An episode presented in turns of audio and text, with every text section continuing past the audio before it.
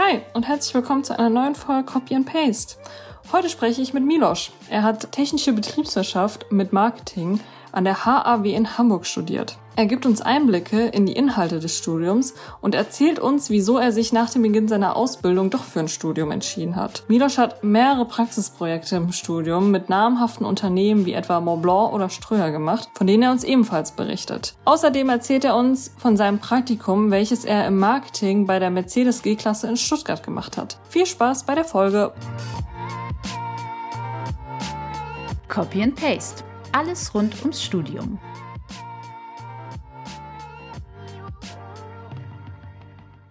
Hallo und herzlich willkommen zu einer neuen Folge. Heute spreche ich, wie ihr schon im Intro gehört habt, mit Milos. Es ist auch eine bisschen besondere Folge, weil es die erste Folge ist, die wir face-to-face -face aufnehmen und weil wir auch in einem richtigen Podcast-Studio sind. Aber erstmal hallo und herzlich willkommen, Milos. Vielen, vielen Dank für die Einladung. Ähm, Milos und ich kennen uns beide durch die Arbeit, weil wir arbeiten beide bei OMR. Und deswegen kommt es auch, dass wir heute in einem Podcast-Studio aufnehmen, weil sich Milos damals gefragt habe, ob er ein Interview geben möchte zu seinem Studiengang, haben wir uns gedacht, dass wir es einfach direkt hier vor Ort aufnehmen, weil wir hier auch eine professionelle Ausstattung haben, nicht so wie ich zu Hause mit meinem Mikrofon. Genau, ja, Montagabend. Ich war heute den ganzen Tag in der Uni und bin jetzt eben nach der Uni hierher gefahren, um die Podcast-Folge aufzunehmen. Und du hast heute den ganzen Tag gearbeitet, oder? Ich war den Tag über hier und ich muss ehrlicherweise sagen, ich finde es, also auch meine Podcast-Premiere ist das erste Mal, dass ich einen Podcast mit aufnehme.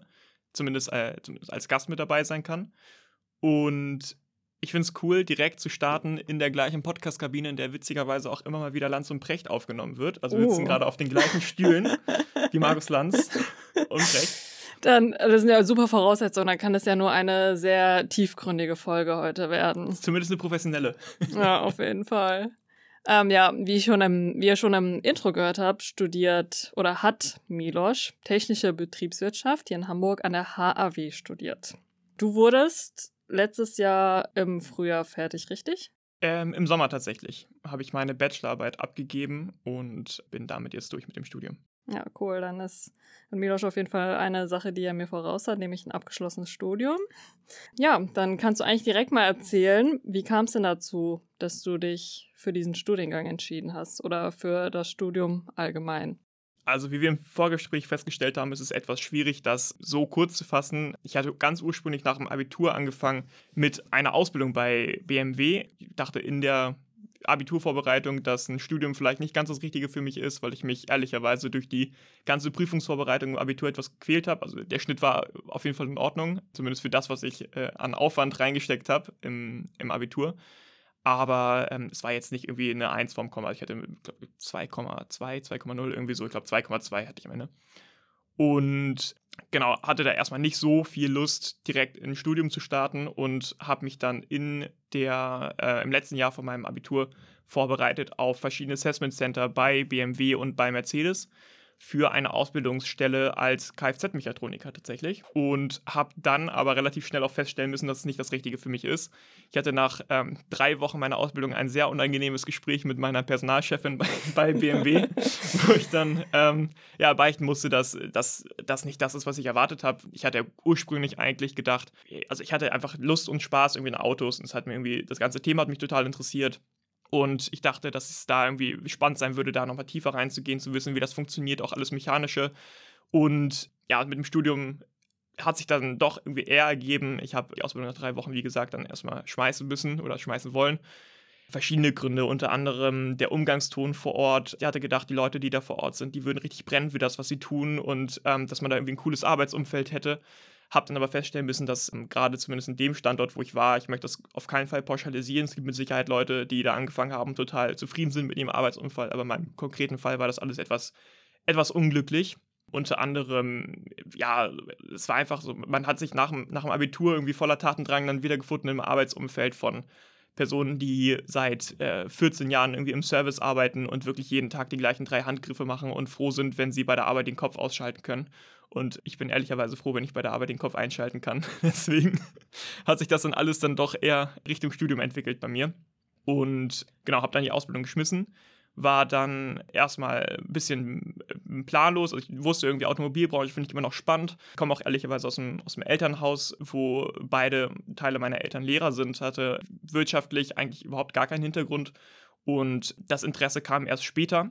Ich habe ähm, nach meiner Ausbildung oder nach der abgebrochenen Ausbildung dann erstmal gejobbt, einmal in der Gastro und hatte dann aber auch nochmal einen Job bei Emmy. Das war ein Mobilitätsstartup bei uns in Hamburg, was ursprünglich aus Berlin kam, in Hamburg gestartet ist und habe dann dort jemanden kennengelernt, der Fahrzeugbau studiert hat. Und ich war, war ja, finde ich irgendwie spannend, das Thema, bin am überlegen, ob das irgendwas für mich sein könnte und habe den einfach gefragt, ob ich denn nicht mal irgendwie in eine Vorlesung mit reingehen kann und mir das Ganze mal angucken kann, bevor ich mich jetzt wieder irgendwo verpflichte oder wieder irgendwo mich anmelde für vier, fünf Jahre und dann äh, auch irgendwie relativ schnell wieder feststellen muss, dass das irgendwie nichts für mich ist. Dann hat sich das aber zeitlich nur so ergeben, dass ich zu ihm in eine BWL-Vorlesung reingekommen bin.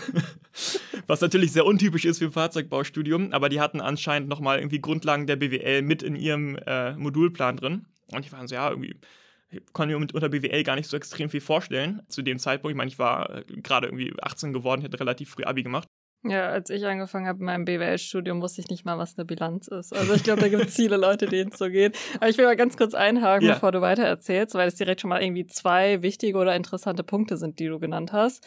Zum einen, dass du nach drei Wochen abgebrochen hast was wahrscheinlich jetzt nicht so die einfachste Entscheidung war, weil man, wenn man was anfängt, ja nicht unbedingt direkt nach so kurzer Zeit schon in Anführungszeichen aufgeben will. Aber ist, glaube ich, richtig gut, wenn man einfach so ehrlich mit sich selber ist wie möglich, bevor du dann jetzt noch mehr Zeit in irgendwas investierst, wenn du schon am Anfang merkst, oh nee, das kann ich mir gar nicht vorstellen, dann ist es auf jeden Fall besser, umso früher du abbrichst und dass du halt einfach wirklich ehrlich zu dir bist und abbrichst und nochmal was Neues ausprobierst. Und auch ein guter Tipp ist, sich wirklich Vorlesungen anzugucken. Wenn du diesen Podcast hörst, kriegst du natürlich schon viele Informationen über verschiedene Studiengänge. Aber wenn du wirklich zwischen mehreren Studiengängen schwankst, dann geh einfach echt mal in die Uni, wenn eine bei dir in der Nähe ist und setz dich da an die Vorlesungen. Vor allem wirklich an Universitäten, da fällt es wirklich niemanden auf, ob du zu dem Studiengang gehörst, weil wie wir schon in der Folge mit Sören gehört haben, in teilweise BWL-Vorlesungen sitzt man da mit 700 Leuten äh, in einem Vorlesungssaal. Deswegen ist mega gut. Guckt, informiert euch einfach im Internet auf der Uni-Seite, die bei euch in der Nähe ist und setzt euch da mal rein. Da kriegt ihr, glaube ich, so den besten Eindruck, ob das irgendwas ist, was euch interessiert oder ob es wirklich gar nicht euer Ding ist. Also wenn ihr das in der Hochschule machen wollt, dann ist es auf jeden Fall empfehlenswert, jemanden zu kennen, der sich mit euch zusammen in die Vorlesung setzt. Anfang des Semesters fällt es wirklich eigentlich keinem auf, weil außer vielleicht ganz ausgewählte Module bei uns, wo es wirklich eine Anwesenheitspflicht gibt oder gab zumindest, da ist es irgendwie schon ratsam, dass man irgendwie jemanden kennt, der ihm sagen kann, wo es nicht auffällt und wo es auffällt. Ja, und mir fällt gerade auch ein, bei uns an der Hochschule ist auf jeden Fall so und bestimmt auch bei vielen anderen Hochschulen, dass es auch Tage gibt extra für Studieninteressierte, wo die Schüler zu der Hochschule kommen können und sich in die Vorlesung setzen können. Das hatten wir voll oft, dass bei uns dann in den Vorlesungen wirklich dann Schüler oder Studieninteressierte Leute kamen und einfach ein spezieller Tag auch dafür da ist, damit man das machen kann. Also auch da einfach mal informieren. Ja, cool. Ich bin mir gar nicht, äh, bin mir gar nicht so sicher, ob das bei uns möglich ist oder nicht. Ähm, oder in HW möglich ist oder nicht. Aber so oder so, ich würde es wirklich total jedem empfehlen, da vorab mal in eine Vorlesung reinzugehen, sich das alles anzuschauen. Und ähm, auch vielleicht gerade um den Unterschied zwischen einer Hochschule und einer Universität auch nochmal festzustellen. Also ich hatte davor auch auch nochmal bei Freunden in einem, in einem Vorlesungssaal mit reingeschaut und da eben in so einem Audimax mit 700 Leuten, das war mir auch irgendwie total unpersönlich und ich fand ich es irgendwie ganz angenehm, da ja direkt irgendwie mit Leuten in Kontakt zu kommen, in kleineren Gruppen unterwegs zu sein und vor allem dieser seminaristische Unterricht, dass man wirklich irgendwie einen persönlichen Kontakt zum Professor hat und man nicht irgendwie eine Zahl auf einem, eine Matrikelnummer auf einem Zettel ist, sondern dass man da wirklich irgendwie einen direkten Draht aufbauen kann und vor allem auch irgendwie die Projektarbeiten, die man dann später im Rahmen im Rahmen des Studiums hat, dass man, dass man da irgendwie ja, ein bisschen tiefer in die Praxis eintauchen kann. Das das machte Spaß und ich glaube, das ist bei einer, bei einer Universität auch nicht selbstverständlich. Ja, auf jeden Fall. Also zum, jetzt zum Beispiel, wie wir es in der ersten Folge mit Sören hatten, Wirtschaftswissenschaften. Er hatte in seinem ganzen Studium an der Uni halt keine einzige Gruppenarbeit oder Hausarbeit oder Präsentation oder ähnliches, sondern hat nur Vorles ist nur in die Uni gegangen, hat sich die Vorlesung angeguckt und am Ende vom Semester eine Klausur geschrieben. Also klar, da gibt es bestimmt auch Leute, die, also ist wahrscheinlich auch ein bisschen typabhängig, ähm, ob du jetzt eher wirklich so diese Gruppenarbeit haben willst, diesen Kontakt mit den Professoren, dieses sehr interaktive, dann auf jeden Fall würde ich mir Hochschulen angucken. Aber es gibt bestimmt auch Leute, die eher wahrscheinlich ein bisschen introvertiver sind oder eigentlich mehr so für sich ihr Ding durchziehen und da sind wahrscheinlich dann Universitäten am besten. Aber, aber guter Tipp, dass man sich einfach mal beides anguckt. Wenn es einen Studiengang gibt, guckt man auf, ähm, guckt man sich an, welche, welche Studiengänge es in der Richtung an der Hochschule gibt und welche an der Uni und dann kann man sich persönlich dann am besten selber ein Bild von machen und dann entscheiden, was einem lieber ist. Auf jeden Fall. Ähm, vielleicht nochmal zurück zu der, zu der Geschichte, wie mir gerade kurz abgedriftet. Um deinen Studiengang. Alles gut. Ähm, wie gesagt, ich saß dann irgendwie in dieser, in dieser Vorlesung ähm, und habe dann ja eigentlich aus der, aus der kalten dann auf einmal eine, eine, Einführung in die allgemeine BWL bekommen. Es war tatsächlich auch die erste Vorlesung in dem Semester, also eigentlich ein perfekter Einstieg in das Thema. Und die erste Vorlesung, da ging es gar nicht so tief in die Inhalte, sondern wirklich ganz grundsätzlich, was Betriebswirtschaftslehre ist. Also im Prinzip hat es da irgendwie perfekt, perfekt äh, zumindest meinen Kenntnisstand getroffen weil ich war ungefähr auf dem Kenntnisstand von einem, von einem Fahrzeugbauer wahrscheinlich, was BWL anbetrifft, also nicht so viel. Und ähm, das war eigentlich total spannend. Also es ging, ging vor allem irgendwie um die, um die Hintergründe von auch teilweise von, von Wirtschaftskrimis und also was da theoretisch alles möglich ist und wie das irgendwie in die Bilanzen auftaucht, wie so die Systeme dahinter sind, wie ähm, Unternehmen geprüft werden, dass Unternehmen geprüft werden müssen, äh, wie wirtschaftlich gehandelt wird, welche Entscheidungen getroffen werden und im Prinzip alles, was BWL anbetrifft, dann in dieser Vorlesung eigentlich relativ ganz gut zusammengefasst. Und dann hatte ich, also ab dem Zeitpunkt hatte ich dann irgendwie BWL auf dem Zettel und bin ehrlicherweise gar nicht mehr zu einer, gar nicht mehr zu einer Vorlesung gegangen von, von Fahrzeugbau. Und genau, war dann in der Zeit, in der ich halt relativ viel gearbeitet hatte, dann ein paar Vorlesungen besucht habe, habe ich dann irgendwie festgestellt, okay, irgendwie BWL und, und Hochschule gefällt mir irgendwie ganz gut.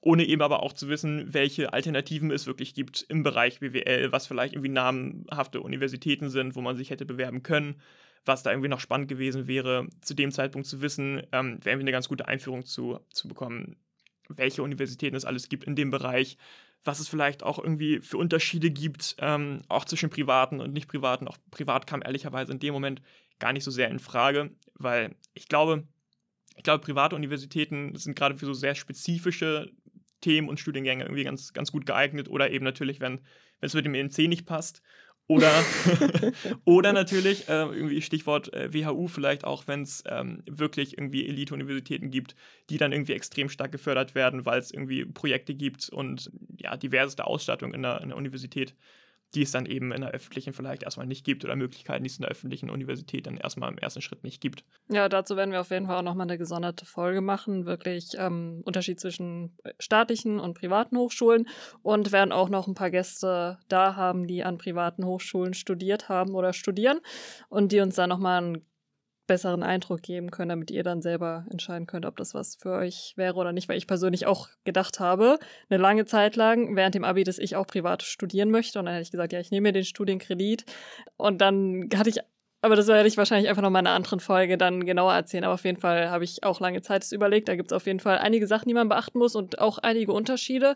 Aber da werden wir auf jeden Fall noch mal in einer anderen Folge genauer drauf eingehen. Welcher ja. Studiengang wäre das gewesen? Auch ähm, Medien- und Kommunikationsmanagement an der Fresenius in Wiesbaden wäre das ah, gewesen. Okay. Ja. Cool. Ja. Wobei ich glaube, Fresenius geht doch theoretisch sogar noch vom. vom nee, das sind auch, glaube ich, 750 ja. Euro im Monat. Ich glaube, da ah, wärst du für einen Bachelor. Ja, genau, da wärst du auch am Ende, glaube ich, bei, oh, ich weiß gar nicht, irgendwie 25 oder 28.000 Euro gewesen. Okay. Genau, auf jeden Fall um es kurz zu fassen, ich habe mich dann dazu entschieden, halt fürs Studium wegzuziehen, weil mir das persönlich, persönlich wichtiger war und habe mich dann deswegen halt anders entschieden, weil ich halt nicht die Unterstützung von meinen Eltern hatte haben können, dass sie mir Lebensunterhalt und Uni finanzieren. Genau. Aber ja, das ist ein, nochmal ein anderes Thema. Ja, auf jeden Fall, als ich, also nachdem ich aus dieser Vorlesung ausgegangen bin, wusste ich, BWL sollte es irgendwie werden. Wenn ich studiere, dann ist das irgendwie das, das Thema, was mich am, am meisten interessiert ähm, und am ehesten irgendwie äh, interessiert. Und dann, ja, habe ich irgendwie weiterhin gearbeitet, wollte mir eine Reise finanzieren, irgendwie nach, nach dem Abi dachte mir so, okay, wenn ich jetzt nicht direkt mit der Ausbildung starte, dann will ich erstmal nochmal reisen. Und war dann insgesamt zwei Monate lang Backpacken mit zwei Freunden von mir in Thailand. Und ja, habe davor dann eben nochmal überlegt, ja, es ist ja auch irgendwie auch wichtig, dass ich äh, irgendwie einen Plan habe für, wenn ich zurückkomme und habe dann irgendwie schon angefangen, Bewerbungen zu schreiben äh, an diverse Hochschulen bzw. Universitäten und hatte ehrlicherweise auch gar nicht so extrem auf den NC geachtet oder auf die, ähm, auf die Bedingungen, die man irgendwie zu erfüllen hat. Also klar, man brauchte ein, abgeschlossenes äh, ein Abitur oder ein Fachabitur, um sich bewerben zu können. Und es gab anscheinend eben auch ein NC, wo ich, glaube ich, zu dem Zeitpunkt auch irgendwie drunter lag. Also ich hatte das Glück, dass ich mich zum Sommersemester beworben habe und da der NC äh, aus welchen Gründen auch immer unterschiedlich ist als Wintersemester. Es wird immer dynamisch angepasst, äh, weil auf Basis des NCs und der Wartesemester irgendwie anscheinend ein, ein Scoring-Modell da aufgestellt wurde, ähm, wo dann ausgewählt wurde, welche Studenten zugelassen werden, welche nicht. Und äh, anscheinend bin ich da irgendwie ähm, noch mit reingerutscht. Ich glaube, der NC lag damals bei 1,7 oder so. Boah, krass. Schon also der war schon relativ gut. Ich habe eben gerade noch mal in der, in der Vorbereitung draufgeschaut. Der liegt jetzt momentan, äh, je nachdem ob Winter- oder Sommersemester, bei 2,0 bis 2,2. Ah ja, okay, ist schon mal ein bisschen entspannter. Auf jeden Fall. Aber so kam es auf jeden Fall am Ende zur Bewerbung und dann war ich, äh, weiß noch, in, in ich glaube, in Nordthailand irgendwo in, in einem Hostel und habe dann auf mein Handy geguckt und habe die Mail bekommen, dass ich äh, dann irgendwie angenommen wurde. Und ich glaube, es ging ja relativ fix glaube ich, einen Monat bevor es dann losging mit der Uni, die Zusage bekommen. Hab dann angefangen. Aber das ist auf jeden Fall auch nochmal ein cooler und wichtiger Punkt an der Stelle, dass man sich trotzdem mal bewerben soll. Auch wenn man jetzt nicht unbedingt im NC drin ist, weil man dann oft durch Nachrückverfahren, da gibt es mehrere Runden oftmals, und dann trotzdem reinkommen kann, weil es ja oft dann doch viele gibt, die sich dann doch für eine andere Uni oder einen anderen Studiengang entscheiden.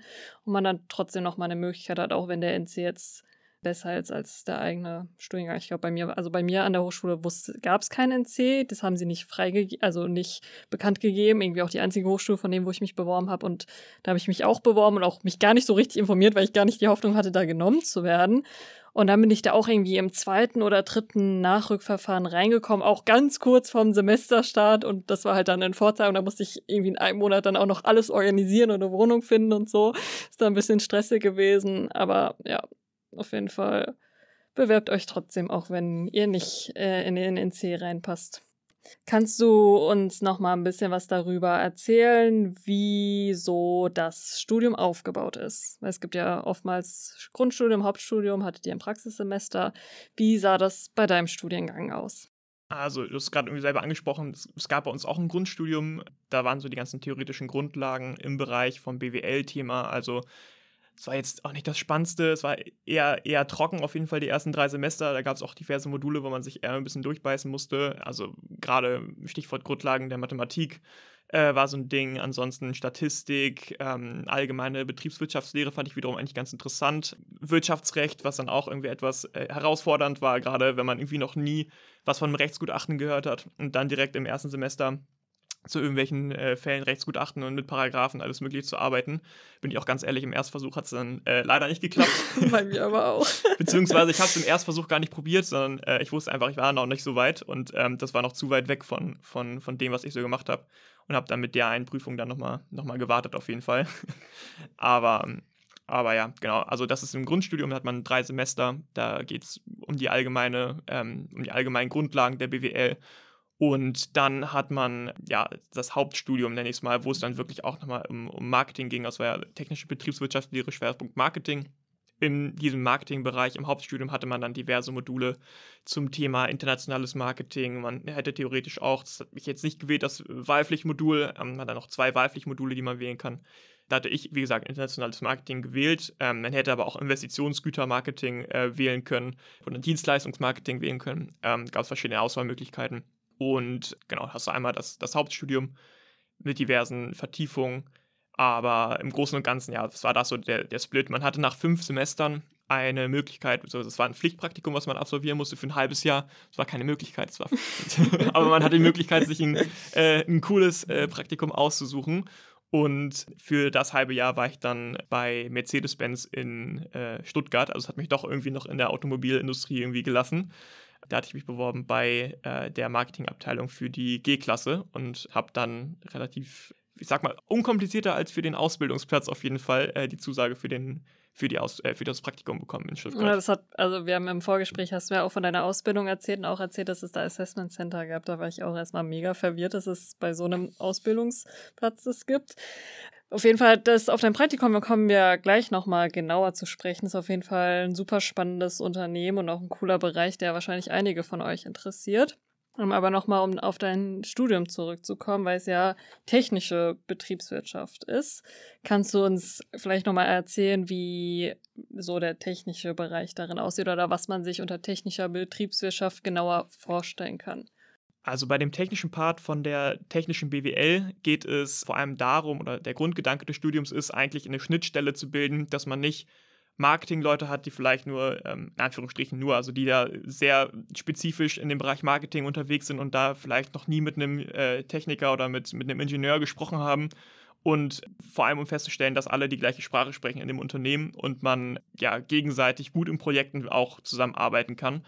Und man weiß, was man vielleicht auch von Informatikern oder was man von äh, Ingenieuren fordern kann, was vielleicht auch nicht, was die Produktionsprozesse äh, und die Abläufe hinter, hinter der Produktion von, von Waren äh, oder auch Dienstleistungen sind.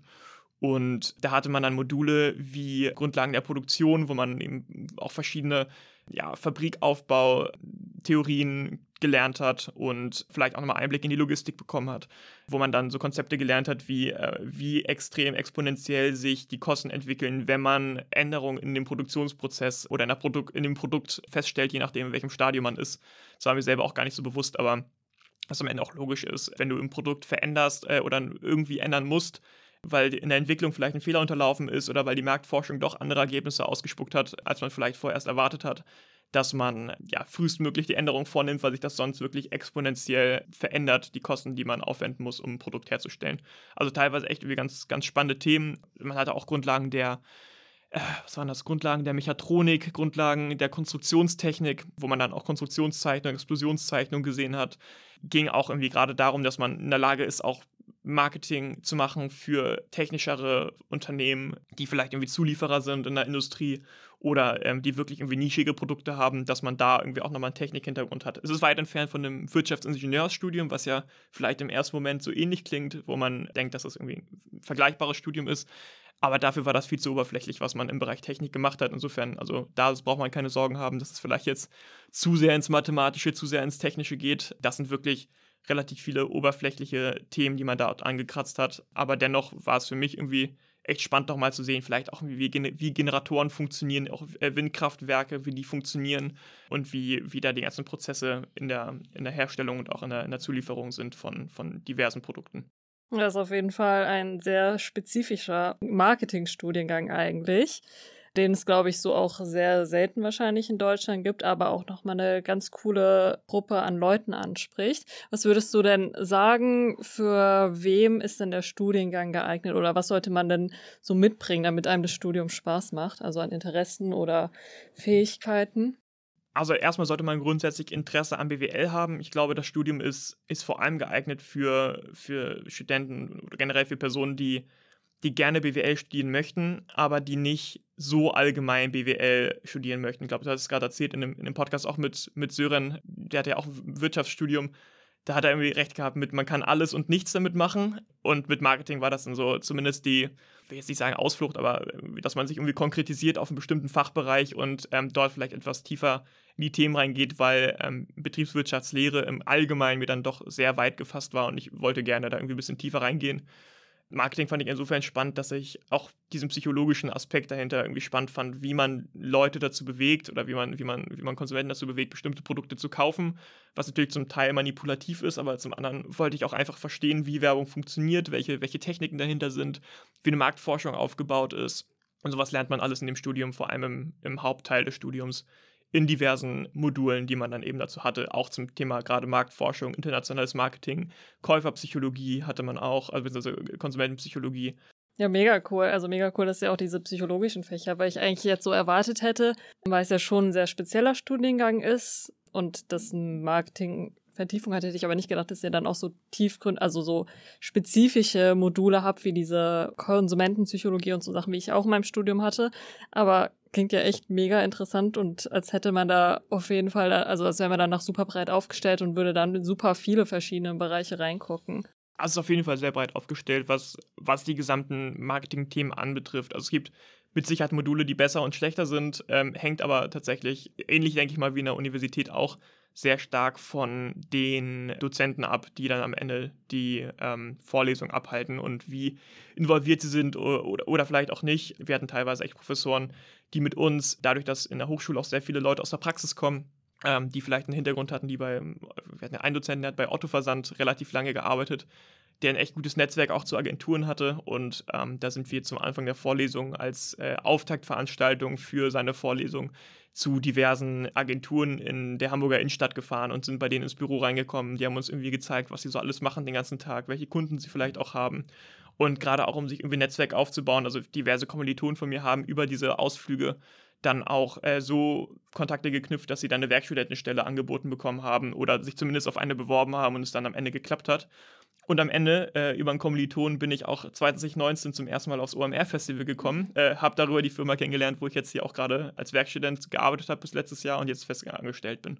Ja, mega cool. Da kann man auch wahrscheinlich noch sagen, dass der Standort Hamburg wahrscheinlich nochmal besonders gut geeignet ist für so Marketing- und Medienstudiengänge, weil mal eben die ganze, also ein Großteil der Industrie halt einfach hier sitzt, weil super viele Agenturen hier sitzen, super viele Marketingunternehmen sitzen, OMR hier sitzt.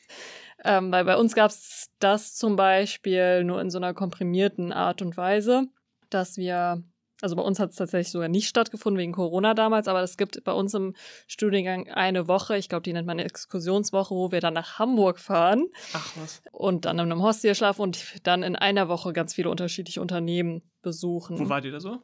Wir waren ja nicht, weil es ja nicht stattgefunden hat, Ah, aber ich okay, glaube, normalerweise sind es dann so Unternehmen wie Grunner und Ja. Oh Gott, wenn das meine Professoren hören. äh, also die hat haben, ja nicht stattgefunden. ja, ja. Aber die haben auf jeden Fall unsere Professoren, die halt die unseren Studiengang betreuen in den Schwerpunktfächern, die haben auch ein ganz gutes Netzwerk und da sind auch viele ähm, Medienunternehmen dabei. Burda war da, glaube ich, sogar auch dabei. Dann auch, ah, bei Statista waren die noch, bei Nielsen sind die dann Ah, noch. cool. Also quasi Marketingunternehmen und bei ein paar Agenturen, ich weiß gerade, aber ich glaube, Grabat und Partner und noch irgendeine Agentur, also wirklich dann Marktforschungsunternehmen, Medienunternehmen und Agenturen sind dann dabei. Ah, ist eigentlich auch cool. Also so, so viele Exkursionen hatten wir dann auch nicht. Ich glaube, wir Ja. waren am Ende bei vielleicht vier, fünf Unternehmen insgesamt.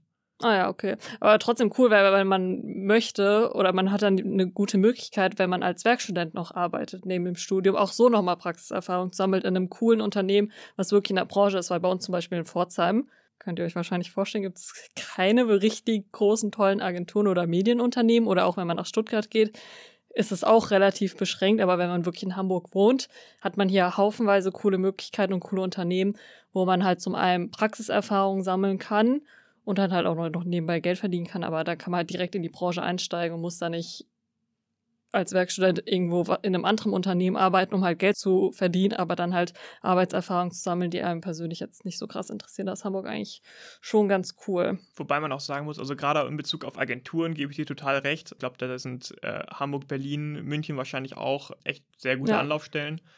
Andersrum, wenn man wirklich auf, auf Corporate-Seite in, in, in Werkstudentenstellen kommen möchte von Marketingabteilungen, da seid ihr eigentlich in Stuttgart ganz gut aufgestellt Ja, mit Bosch, Porsche und, äh, und Mercedes. Um, ich glaube, Hugo Boss ja auch. genau. äh, ja. Ist das nicht direkt auch im Pforzheim? Nee, Hugo Boss ist in Metzingen. Ah, das Metzingen. ist, also da brauchst du auf jeden Fall ein Auto, um dahin zu kommen, als Werkstudent zu arbeiten. Es gibt auch viele bei uns dann im Studiengang, also kann man eigentlich sagen, bei uns im Studiengang ist so die Leute, die fürs Praktikum nicht wegziehen wollen, sondern in der Umgebung bleiben möchten, die gehen dann immer nach Stuttgart zu Daimler, Porsche, Bosch und Co. und fangen dann im Nachhinein eine Werkstudentenstelle an.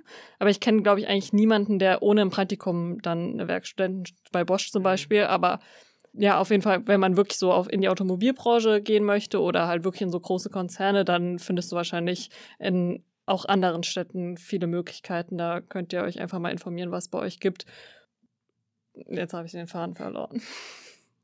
ähm, egal, das bleibt jetzt einfach alles drin. Was ich auf jeden Fall sagen wollte, bei uns zum Beispiel so, wenn wir studier studieren in Pforzheim und Stuttgart ist bei uns in der Nähe, wir brauchen zum Hauptbahnhof eine halbe Stunde, aber vom und Porsche und so, die sitzen ja nicht alle am Hauptbahnhof. Theoretisch braucht man dann halt mit dem Zug eine Stunde oder so. Aber wenn du halt schon weiter im Studium bist und halt unbedingt später in einem Konzern arbeiten möchtest, dann ist das eigentlich ein guter Eintritt ins Unternehmen und da kannst du auch diesen Weg von einer Stunde auf dich nehmen. Das wollte ich gerade eben sagen. ähm, genau, auf jeden Fall müsst ihr halt einfach mal gucken, was euch so interessiert und was bei euch in der Nähe gibt oder in der nächstgrößeren Stadt. Was vielleicht auch nochmal empfehlenswert ist, was, was sich bei mir jetzt zumindest bewährt hat, ähm, dass man gerade zum Anfang des Studiums sich irgendwie eine Werkstudentenstelle sucht, gerade wenn man noch nicht so krass viel Vorerfahrung hat und man wirklich darauf angewiesen ist, einen Werkstudentenjob zu machen, dass es nicht, im, nicht direkt eins sein muss, wo man jetzt langfristig bleiben möchte oder wo man vielleicht ähm, auch gerne übernommen werden möchte. Dass man da erstmal was macht, um Geld zu verdienen, ist total fein, aber gerade ab der, ab der zweiten Hälfte des Studiums macht es oftmals schon Sinn, sich irgendwas zu suchen, wo man, wenn man wirklich direkt nach dem Studium irgendwo arbeiten möchte, wo man das Gefühl hat, das könnte irgendwie passen, dass ich dann nach der Vollzeit anfange, weil eine bessere Arbeitsprobe als vielleicht ein Jahr lang dort schon gearbeitet zu haben als Werkstudent und schon das ganze Unternehmen zu kennen, ist eigentlich total hilfreich. Vor allem ja auch für euch im Zweifel, wenn ihr dann anfangen wollt, irgendwo zu arbeiten und ähm, schon wisst, wie das denn aussieht, wenn man da jetzt wirklich 40 Stunden arbeitet, weil als Werkstudent hat man ja oftmals, äh, jetzt gerade bei OMR zum OMR-Festival, immer Perioden, wo man ja 40 Stunden oder vielleicht auch mal die eine oder andere Stunde mehr äh, arbeitet, äh, gerade in Semesterferien. Ja, genau, in den Semesterferien, da kann man ja auf jeden Fall auch 40 Stunden dann arbeiten. Oder eben Ferien machen. Aber im Zweifel, um, äh, um Arbeitserfahrung zu sammeln und äh, vielleicht auch ein bisschen Geld zu sparen, ist mit Sicherheit eine ganz gute Sache, dass man dort ein bisschen aufstockt. Ja, das ist eine Sache, die wir, glaube ich, in jeder zweiten Folge oder in jeder Folge sagen, dass es eigentlich so, dass es so unglaublich essentiell ist, Praxiserfahrung zu sammeln. Zum einen, damit du halt weißt, in welche Richtung es gehen will, aber auch, damit du Arbeitserfahrung sammelst und dein Lebenslauf sich auch irgendwie erweitert. Vor allem, wenn du sagst, du möchtest halt bei so Konzernen arbeiten, wie, keine Ahnung, Mercedes oder Porsche oder so, dann brauchst du, glaube ich, schon ein paar Arbeitserfahrungen, um da irgendwie reinzukommen. Ja gerade auch wenn man, wenn man überlegt äh, oder vor der, vor der Entscheidung steht, dass man überlegt, mache ich jetzt Regelstudienzeit äh, oder arbeite ich jetzt in Regelstudienzeit mein Studium durch oder verlängere ich ein bisschen mein Studium und so, ja, suche mir dafür nochmal eine Werkstudentenstelle, um da ein bisschen was aufzustocken. Also ich denke mal, ich hätte jetzt weder meinen Werkstudentenjob jetzt äh, noch die Festanstellung angeboten bekommen, wenn ich davor nicht noch irgendwie Praktika oder irgendeine Werkstudentenstelle genommen oder gemacht hätte. Weil im Zweifel, ja, dann ist man vielleicht super jung und äh, hat sein abgeschlossenes Studium, aber trotzdem hat man null Arbeitserfahrung und weiß eigentlich nicht, wie das, wie das wirkliche Arbeitsleben irgendwie aussieht. Klar ist es auch nochmal verzerrt, wenn man als, als Werkstudent nur 20 Stunden arbeitet, dann ist man auch nicht komplett drin. Aber zumindest nach einem halben Jahr Praktikum, äh, Vollzeit, weiß man schon ungefähr, was einen erwartet. Und äh, vor allem wissen die Unternehmen auch, dass man weiß, äh, was einen erwartet und dass man nicht äh, eventuell dann nach drei Wochen schmeißt.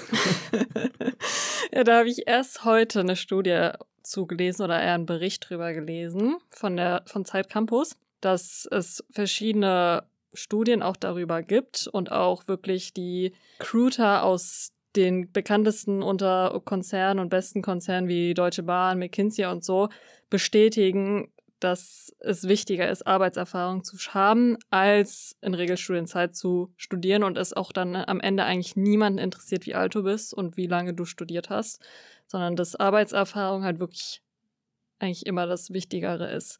Vor allem, wenn du halt auch in einem Studiengang studierst, wo es kein integriertes Praxissemester gibt, kannst du dann, wenn du jetzt sagst, du willst trotzdem nicht über die Regelstudienzeit hinausgehen, kannst du ja trotzdem auch nebenbei noch als Werkstudent arbeiten, um Praxiserfahrung zu sammeln.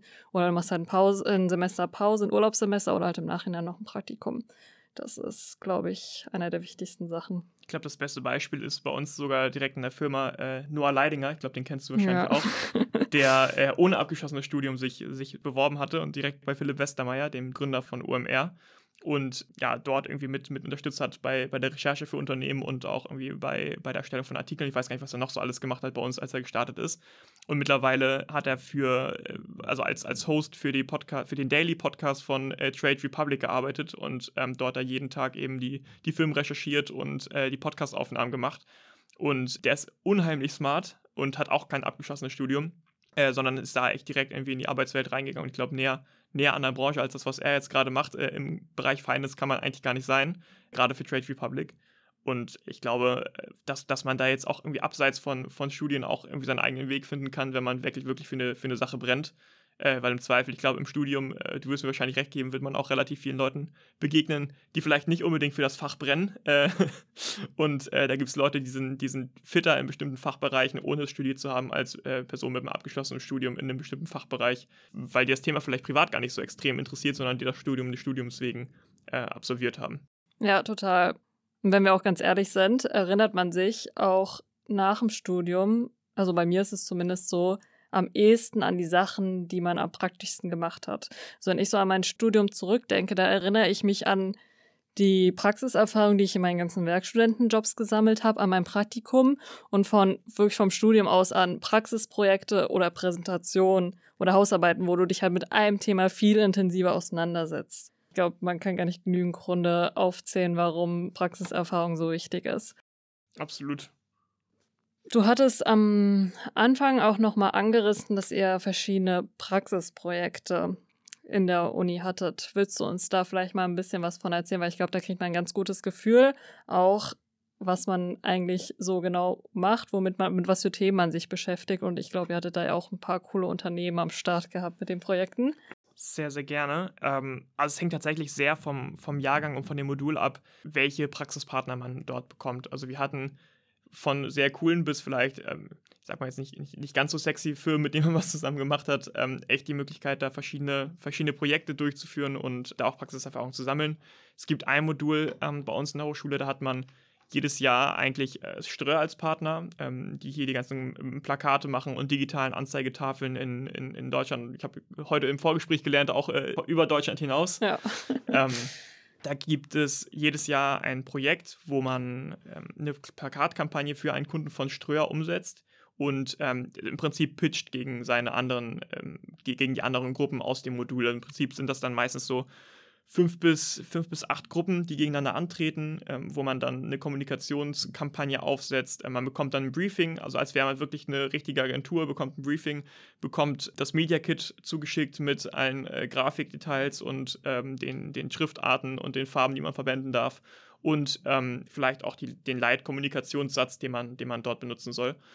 Und wir hatten das große Glück, dass wir Mont Blanc bei uns als, ähm, als Partner hatten, äh, auch Hamburger Unternehmen, waren für den Kickoff dann direkt bei Montblanc selber auch in Stelling zu Gast und ähm, durften uns einmal das ganze Büro anschauen, auch äh, der neues Montblanc Haus. Die haben so, so ein Brand Experience Center gebaut, direkt bei sich auf dem Gelände, was echt irgendwie spannend war anzusehen, auch bevor es überhaupt die Türen geöffnet hat. Das war erst dieses Jahr irgendwie, letztes Jahr, Ende letzten Jahres hat es, glaube ich, geöffnet. Und da waren wir noch während der Aufbauzeit dort und durften uns da die Baustelle und alles, was da so passiert ist, anschauen und äh, wurden dann gebrieft zu dem Projekt und konnten dann eben verschiedene Plakatvorschläge bauen, zusammen mit ähm, Vorschlägen für Erweiterung der Kommunikation auch über andere Kanäle hinaus, was wir irgendwie empfehlen würden, ähm, dass man da irgendwie auch eine Umfeldanalyse mit, mit, mit reinbringt in, in, verschiedenen Projekten, die wir auch machen mussten. Insofern, das sind, schon, das sind schon echt ganz coole Einblicke, die man bekommt, vor allem, weil man direkt mit den Unternehmen zusammenarbeitet und sich vielleicht auch dann über das äh, Projekt hinaus irgendwie ein ganz gutes Netzwerk aufbauen kann. Es sind jetzt nicht viele Projekte gewesen. Äh, Mont Blanc war mit Sicherheit eins, eins der, der coolsten Projekte, die wir dort, die wir an der Hochschule umgesetzt haben.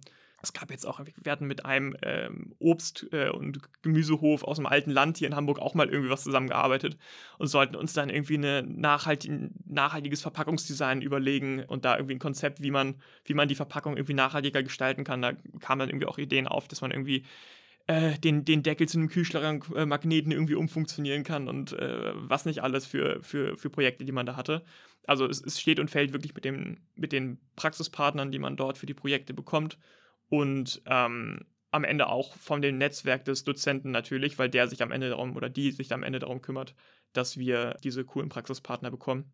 Und das hängt, wie gesagt, am Ende ganz, ganz stark vom, vom Jahrgang ab und welche Möglichkeiten man da bekommt. Aber das ist mit Sicherheit anders als, als an der Universität, vor allem, weil man dort dann eben im direkten Austausch ist mit den Dozenten, mit ähm, den Partnern vom Unternehmen und ja, da viel enger miteinander zusammenarbeitet, was mit Sicherheit auch nicht allen gefällt. Ähm, du hattest ja selbst angesprochen, an der Uni gibt es mit Sicherheit Leute, die sich, die sich wohler fühlen, die dann nicht irgendwie den direkten Austausch suchen, aber ich bin irgendwie relativ kommunikativ und äh, mir hat das total Spaß gemacht, da irgendwie mit den, mit den Leuten direkt zu arbeiten.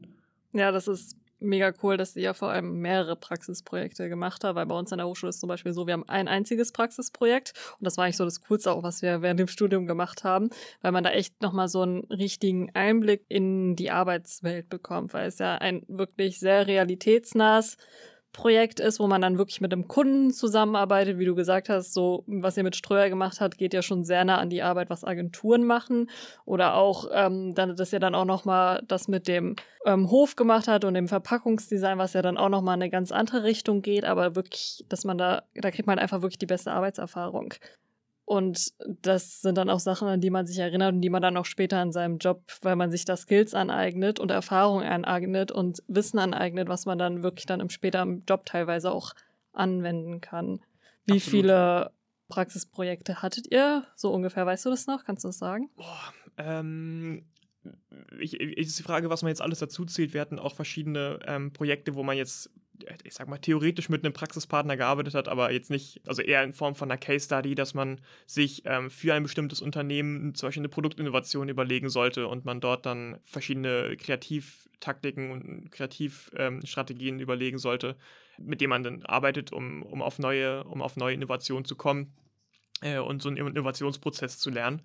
Aber ich sag mal, wenn, wo wir jetzt wirklich konkret mit Praxispartnern gearbeitet haben, ich denke mal, das waren vielleicht irgendwie drei, vier Stück maximal. Also war jetzt auch nicht extrem viel. Da war Mont Blanc mit Sicherheit einer der, der, der größten Projekte, die man dort umgesetzt hat. Aber naja, wobei mir fällt gerade ein, wir hatten noch, noch ein zweites gehabt, auch mit, mit Plan International, ähm, mit dieser äh, Kinderhilfsorganisation, wo wir auch ähm, uns überlegen sollten, wie man äh, einen Spendenaufruf starten kann, was so ein bisschen outside the box ist, wo man auch die, die, sag mal, unsere Generation, die Generation Z erreichen kann ähm, und dort irgendwie das Spendenverhalten analysiert auf Basis verschiedener Metriken, sich dann ähm, mit der MDS-Plattform, ich weiß nicht, ob, die, ob sie dir was sagt, das ist so einer der größten Datenbanken für, ähm, ja, für Konsumenten, ah, vor allem ja. diese, genau. Da haben wir auch. Mediaplanungsstudie. Genau, da hatten wir auch in unserem Praxisprojekt, hätten wir auch damit arbeiten sollen. Aber wir haben da keine richtige Einführung bekommen und dann haben wir es auch nicht so richtig verstanden, deswegen haben wir das damals nicht benutzt. Aber ja, das wird sehr häufig benutzt, ne? Das ist ganz spannend. Ich, ich, ich kann mir gar nicht vorstellen, wie so eine Umfrage abläuft, weil du wirklich von einzelnen Befragten riesige Datenmengen hast, wirklich zur Nutzung von, von Medien, zum Konsumverhalten, ähm, zur, zur Altersstruktur, zur, ähm, zum, zum Einkommen äh, im, im Haushalt. Also du hast super viele Daten von einzelnen Probanden, äh, also einzelnen Befragten wo man sich fragt, wie lange muss diese, diese Umfrage dauern, um so eine Datenbank zusammenzukriegen, weil es ist wirklich eine ganze Menge an Befragten. Und auf der Basis konnte man dann sagen, okay, ähm, die und die Zielgruppe, ähm, die sich da und dafür interessiert, äh, welche Medien nutzen die? Und dass man auf der Grundlage dann Medienstrategien sich überlegt hat, wie man, wie man die am besten erreicht, äh, welche Interessen diese Personen haben. Und dann ich glaube, wir haben am Ende eine Gamification uns überlegt, wie man irgendwie auf Basis von einem Handy, ein wohltätiges Handyspiel irgendwie überlegt, wo man dann mit In-App-Käufen am Ende eigentlich Spenden, ähm, Spenden überlegt. Es war irgendwie, also auch irgendwie Spaß gemacht, da, da drauf rumzudenken. das sind dann Projekte, da spricht man dann auch wirklich mit den äh, Marketing-Managern oder Brand, Brand-Managern von den jeweiligen Firmen. Ähm, da waren wir dann irgendwie auch ganz, ganz nah dran. Das war auch echt irgendwie ganz cool, dass man ein halbes Jahr lang mit beschäftigt und hat dann am Ende einen großen äh, Pitch, wo man dann einmal seine Präsentation abhält und dann noch ein Booklet mit abgibt, ähm, mit allen Ergebnissen zusammengefasst, die man so erarbeitet hat in, dem, in der Zeit. Aber es ist natürlich immer die Frage, äh, wie viel Glück man dann auch vielleicht mit der Gruppe hat, mit der man dann zusammenarbeitet. Gruppenarbeit ist auch nichts, nichts für jeden. Und ich hatte das Glück, dass ich von, von Semester äh, an ganz am Anfang mir irgendwie eine ganz gute Freundesgruppe aufgebaut habe, mit denen wir dann immer zusammengearbeitet haben und ganz gut miteinander arbeiten konnten. Und das hat dazu geführt, dass die, die Projektarbeiten eigentlich immer Spaß gemacht haben. Aber selbst wenn die Gruppen auch nicht so cool sind in der Realität, arbeitest du ja auch manchmal mit Kollegen zusammen, mit denen du nicht so gut klarkommst und so kriegst du ja auch nochmal erste Erfahrungen damit, wie du dann in so einer Situation mit der Person dann umgehen kannst einfach richtig cool, dass ihr wirklich so viele äh, Praxisprojekte gemacht habt und vor allem wirklich so namhafte Kunden äh, gehabt hattet. Klar, wie du gesagt hast, hängt dann immer vom Professor ab und ähm, was der dann für Kontakte hat oder wem er da quasi dann bekommt fürs Praxisprojekt. Wir hatten in dem Semester, in dem ich mein Praxisprojekt gemacht habe, haben wir halt zum Beispiel mit einem Anbieter für Education-Reisen zusammengearbeitet. Ich weiß gerade sogar nicht mal mehr genau, wie der, wie das Unternehmen so hieß. Sprachreisen? Ja, genau, so okay. Sprachreisen wie von EF, wo man es mhm. kennt, wo man dann kann, als Au pair irgendwo hingehen kann, aber dann auch irgendwo einen Kurs machen kann, um Englisch zu lernen oder Spanisch zu lernen. Und da mussten wir uns halt für die ein Lead-Generierungsmodell überlegen oder beziehungsweise konzeptieren. Und das war halt, ja, es war schon nicht so fern, weil die Zielgruppe schon zu uns gepasst hat. Ähm, aber es war jetzt kein Mont Blanc ähm, oder Ströer oder ähnliches gewesen. Aber schon cool. Also wenn ihr euch die Hochschule anguckt, dann also könnt ihr auf jeden Fall mal im Modulhandbuch, glaube ich, kann man sowas immer ganz gut nachlesen, ob Praxisprojekte vorgegeben sind im Studium oder nicht.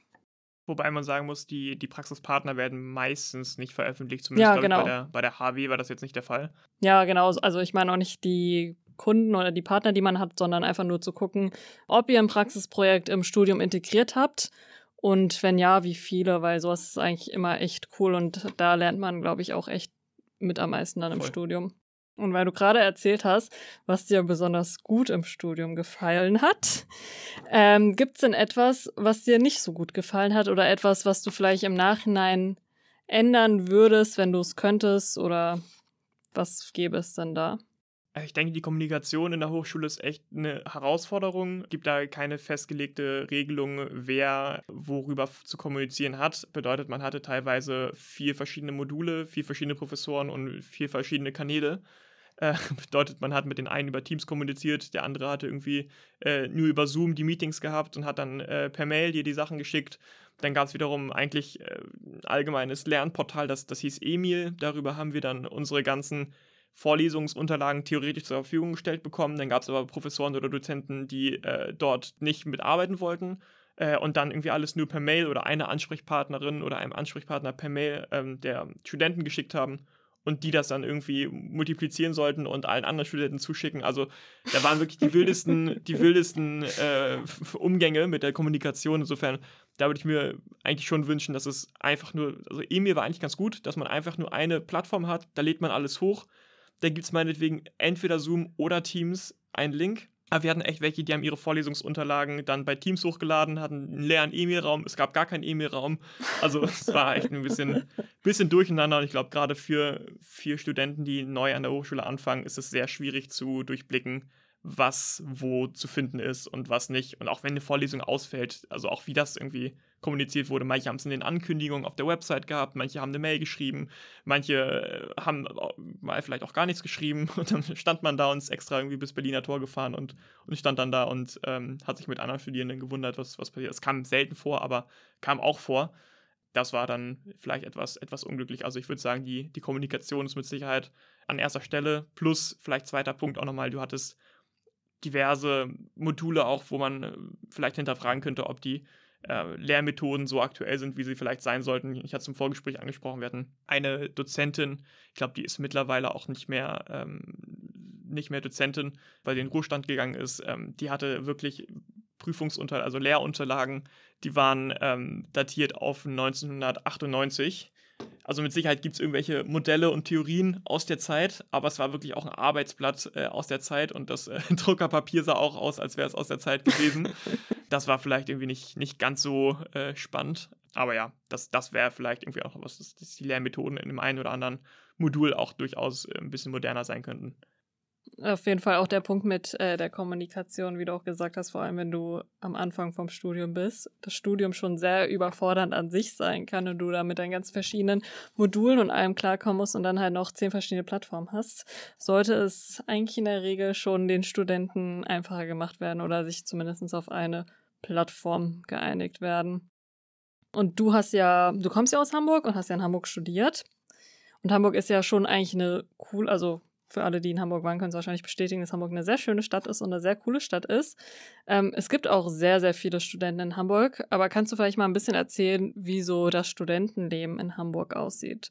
Also mit, oder auch wie ähm, das Studentenleben an der HAW aussieht, ob da was für die Studenten organisiert wird, ob man da sich irgendwie engagieren kann, wie es mit Partys aussieht du uns da mal einen kleinen Einblick geben kannst. Auf jeden Fall. Also wir haben bei uns das Glück, dass wir eigentlich einen ganz, ganz guten FSR haben, also Fach Fachschaftsrat, der bei uns ähm, die, ja, die, die Kommunikation zwischen den Studierenden und den Professoren übernimmt, aber auch diverse Veranstaltungen organisiert. Es gibt bei uns die Einführungswoche, ähm, die, also die erste Woche im Studium, wo man dann vormittags eigentlich immer Programm hat von der Uni, Einführung kriegt in verschiedene Module, ungefähr einen Einblick kriegt, was einen so erwartet, das Semester oder das Studium über. Aber es gibt natürlich dann auch Nachmittagsprogramm, beziehungsweise teilweise auch vom FSR ähm, komplette Tage, die organisiert sind in der Einführungswoche, wo man dann ähm, gerade vielleicht auch für neue Studenten irgendwie ganz cool, dass man da irgendwie so eine, eine Art Schnitzeljagd irgendwie durch die Stadt macht, aber dann äh, ist eher mit Alkohol verbunden als mit, als mit wirklich irgendwie Wissen zur Stadt aufbauen.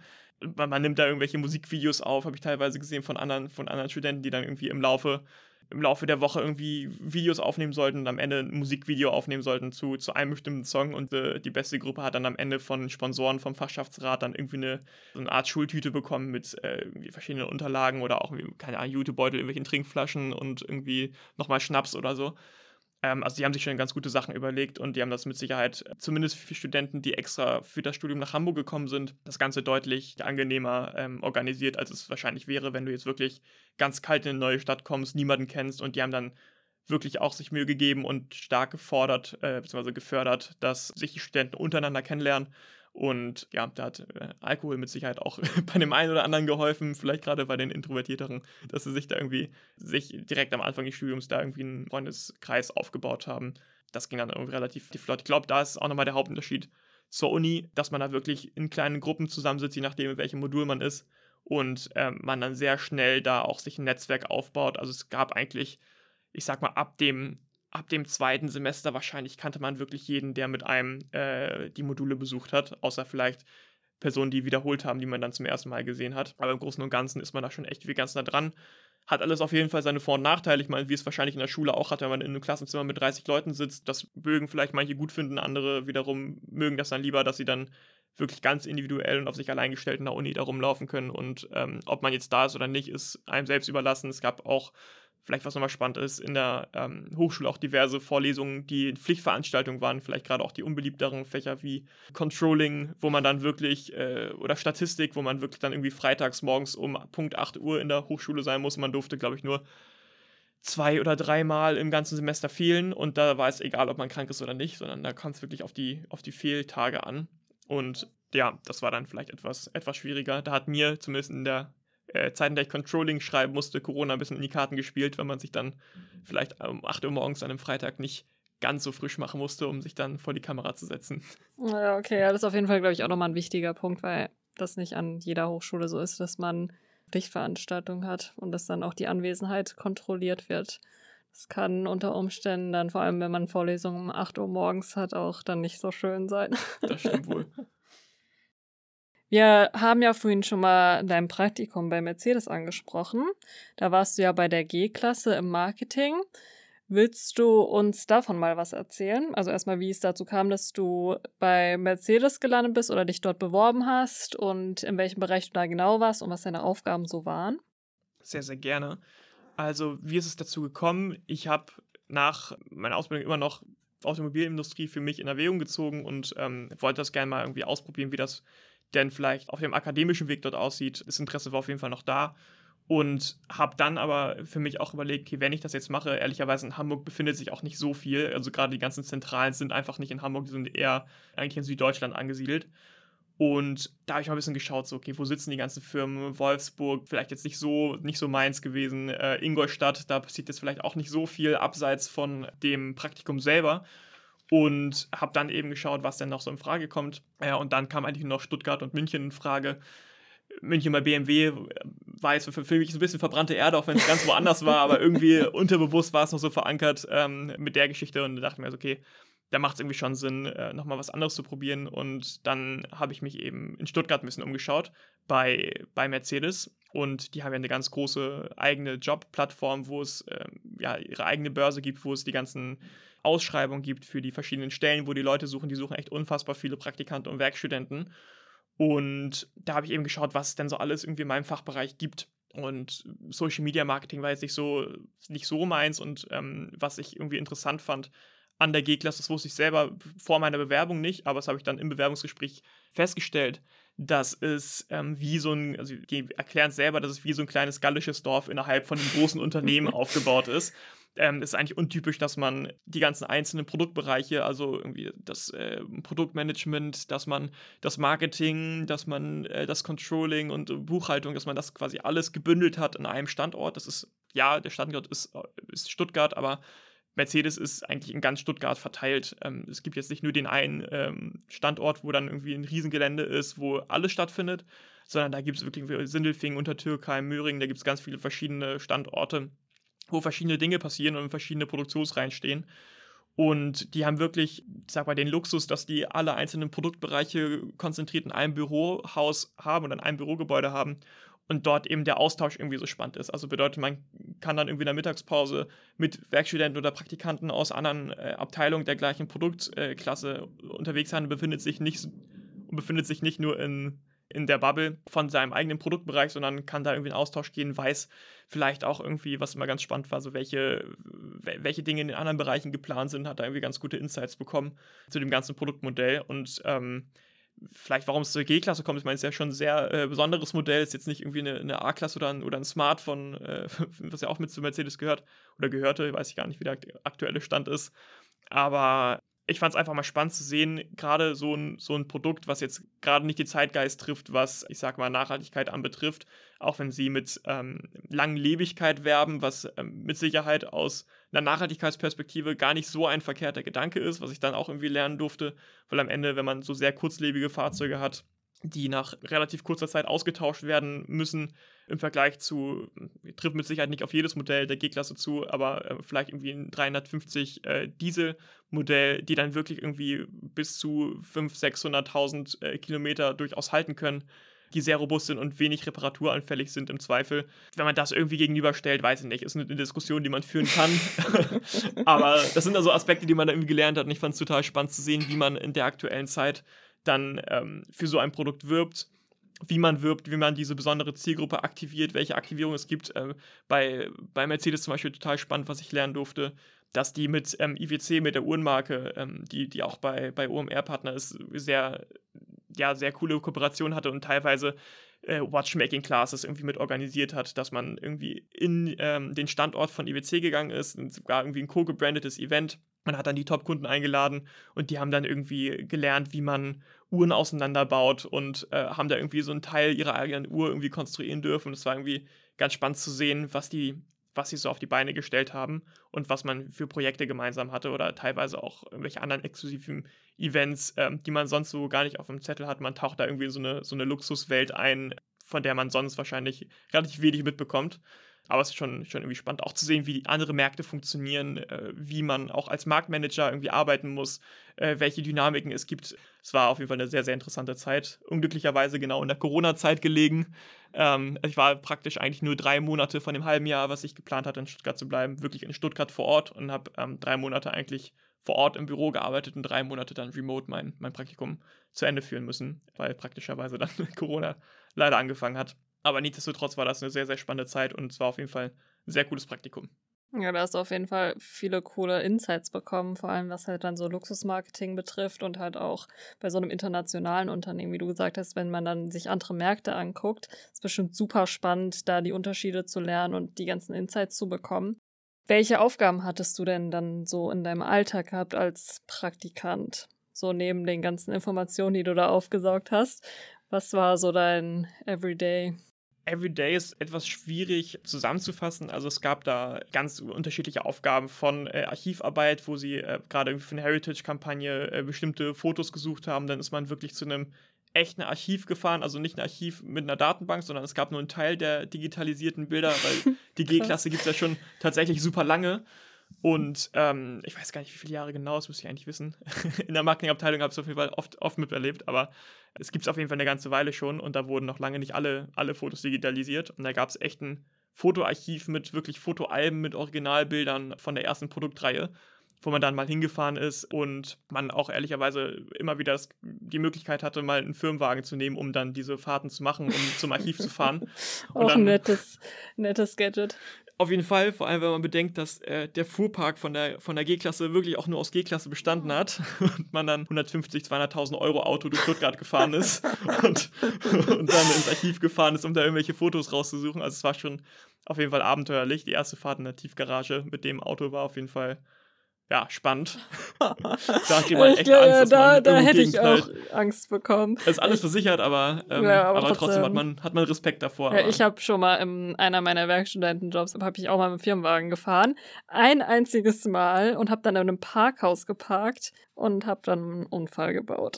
Oh nein. Und da war ich schon aufgelöst des Grauens, aber will ich mir gar nicht vorstellen, wie es dann einem geht. Ähm, also ich will gar nicht wissen, wie ich persönlich dann unter Druck gewesen wäre, in so einem teuren Auto dann irgendwo hinzufahren und dann noch zu parken. Aber es ist auf jeden Fall mega cool, dass selbst den Praktikanten die Möglichkeit auf jeden Fall. Steht. Ich weiß es zum Beispiel bei anderen Automobilherstellern, da muss ganz was Besonderes passieren, dass man die Möglichkeit mal hat, mal ja. mit einem der Autos zu fahren und dann, dass einem Praktikanten da die Möglichkeit gegeben wird, mit so einem coolen Auto da mal durch die Gegend zu fahren, ist schon nett. Absolut, absolut. Ich habe von, von Porsche-Praktikanten gehört, dass man wirklich, ähm, also eigentlich gar nicht dazu gekommen ist, sie zu fahren, sondern man musste wirklich ein Fahrsicherheitstraining Ja, absolvieren, genau, um als ja. Mitarbeiter da zu fahren. Und ich, habe auch ehrlicherweise gar nicht damit gerechnet, dass ich das überhaupt machen darf als, als Werkstudent. Ich dachte mir so, ich darf vielleicht mal mitfahren als Beifahrer und freue mich dann schon darüber. Aber als es dann irgendwie relativ schnell auch irgendwie darum ging, so ja, ähm, wir brauchen jetzt für eine, für irgendeine Produktvorstellung, dafür ist da irgendein Event in, in Sindelfingen, da müssen wir schnell irgendwie zwei G-Klassen rüberfahren, weil die da irgendwie vor dem Eingang stehen sollen. Ähm, schnapp dir mal einen zweiten Praktikanten, du hast ja einen Führerschein, oder? Also, äh, äh, ja, klar. Also ja, alles klar, hier hast du einen Autoschlüssel, ähm, fahr den da und dahin, das ist die Adresse, das ist dein Ansprechpartner äh, und das ist dein Torpass, um da ins Gelände reinzukommen. Viel Spaß. Mega krass. Und dann sitzt du da unten und denkst dir so, okay, wow, das Auto kostet jetzt irgendwie 150.000 Euro, alles irgendwie mit Leder und alles war wirklich ähm, aufregend auf jeden Fall, das erste Mal damit zu fahren. Und, ähm, aber es hat, hat Spaß gemacht. Es war auch eine, also ich glaube, insgesamt ist man vielleicht irgendwie, keine Ahnung, fünf bis, fünf bis zehn Mal damit gefahren. Das war schon, war das schon echt, ist schon echt viel eigentlich für so einen kurzen Zeitraum. auf jeden Fall. Aber das war auf jeden das war eine der, eine der Aufgaben, die man eben hatte, entweder wirklich Fahrzeuge von, von A nach B zu fahren, um die irgendwo zu positionieren für irgendwelche, für irgendwelche Vorstellungen oder Events, die es dann eben gab. Was wir aber auch gemacht haben, viel war, wir, wir haben mit einem Social Listening Tool gearbeitet ähm, bei, bei, bei der G-Klasse, wo man dann rausge rausgehört hat, wie die Community tickt und ähm, wie so die Resonanz gerade auf Social Media ist. Da gibt es irgendwie so Software, die aus, die Echtzeitdaten erhebt zu ähm, bestimmten Stimmungsbildern ähm, und da kann man eben auf, auf Keyword-Ebene raussuchen, wie gerade ähm, zum Beispiel zu einer Produktvorstellung oder so gerade das allgemeine äh, Gefühl auf Social Media ist, ähm, die Resonanz auf Twitter, auf, auf Instagram und Co., ob es da irgendwelche Hasskommentare gibt oder wie da so das Stimmungsbild ist zu dem ganzen Modell, zu einzelnen Fahrzeugen. Das war schon, war schon sehr spannend, was man, was man da für Einblicke bekommen hat. Ähm, man hat sehr viel mit Agenturen in der Kommunikation gearbeitet, für Kommunikationsmittel, wo man dann irgendwie für den Konfigurator online ähm, bestimmte Dokumente einge, eingesehen hat und ähm, mit aufgesetzt hat. An Texten hat man mitgearbeitet und, und kuratiert. Also da gab es schon, gab schon viele, viele verschiedene Aufgaben, die man, die man da so hatte und mit, mit begleiten durfte. Das war schon echt eine coole Zeit. Was man an der Stelle vielleicht auch noch erwähnen kann, ist, dass es, wenn man sich für die Automobilbranche interessiert, dass man nicht nur direkt zu den Automobilherstellern gehen kann, sondern, weil du es ja gerade eben auch erwähnt hast, arbeiten die Automobilhersteller ja mit ganz vielen ähm, Agenturen zusammen für ihr Marketing. Werbeagenturen oder Social Media Agenturen oder ähnliche Agenturen. Das wäre nämlich noch eine weitere Möglichkeit, wo ihr euch bewerben könnt fürs Praktikum. Weil ich zum Beispiel habe in meinem Praxissemester ein Praktikum bei einer Werbeagentur gemacht und war dann in der Agentur für das Unternehmen Porsche. Und wir waren die Lead-Agentur und haben quasi die Hauptmarketingarbeit für Porsche gemacht. Und da hat man nochmal so eine andere Perspektive auf das Marketing von einem Automobilhersteller, die auch super spannend ist, die ihr auf jeden Fall dann auch nochmal bei euren Bewerbungen berücksichtigen könnt und euch einfach mal informieren könnt, was sind so die Agenturen in Deutschland, die für Porsche, Daimler, Audi etc. arbeiten. Ich glaube, das ist ein total guter Hinweis. Ähm, Was mir auch gar nicht so klar war, bevor ich mich beworben hatte, dachte ich ganz lange, es war eigentlich auch ein Trugschluss, dass Marketingabteilung gleich Marketing ist, also auch Kreativarbeit.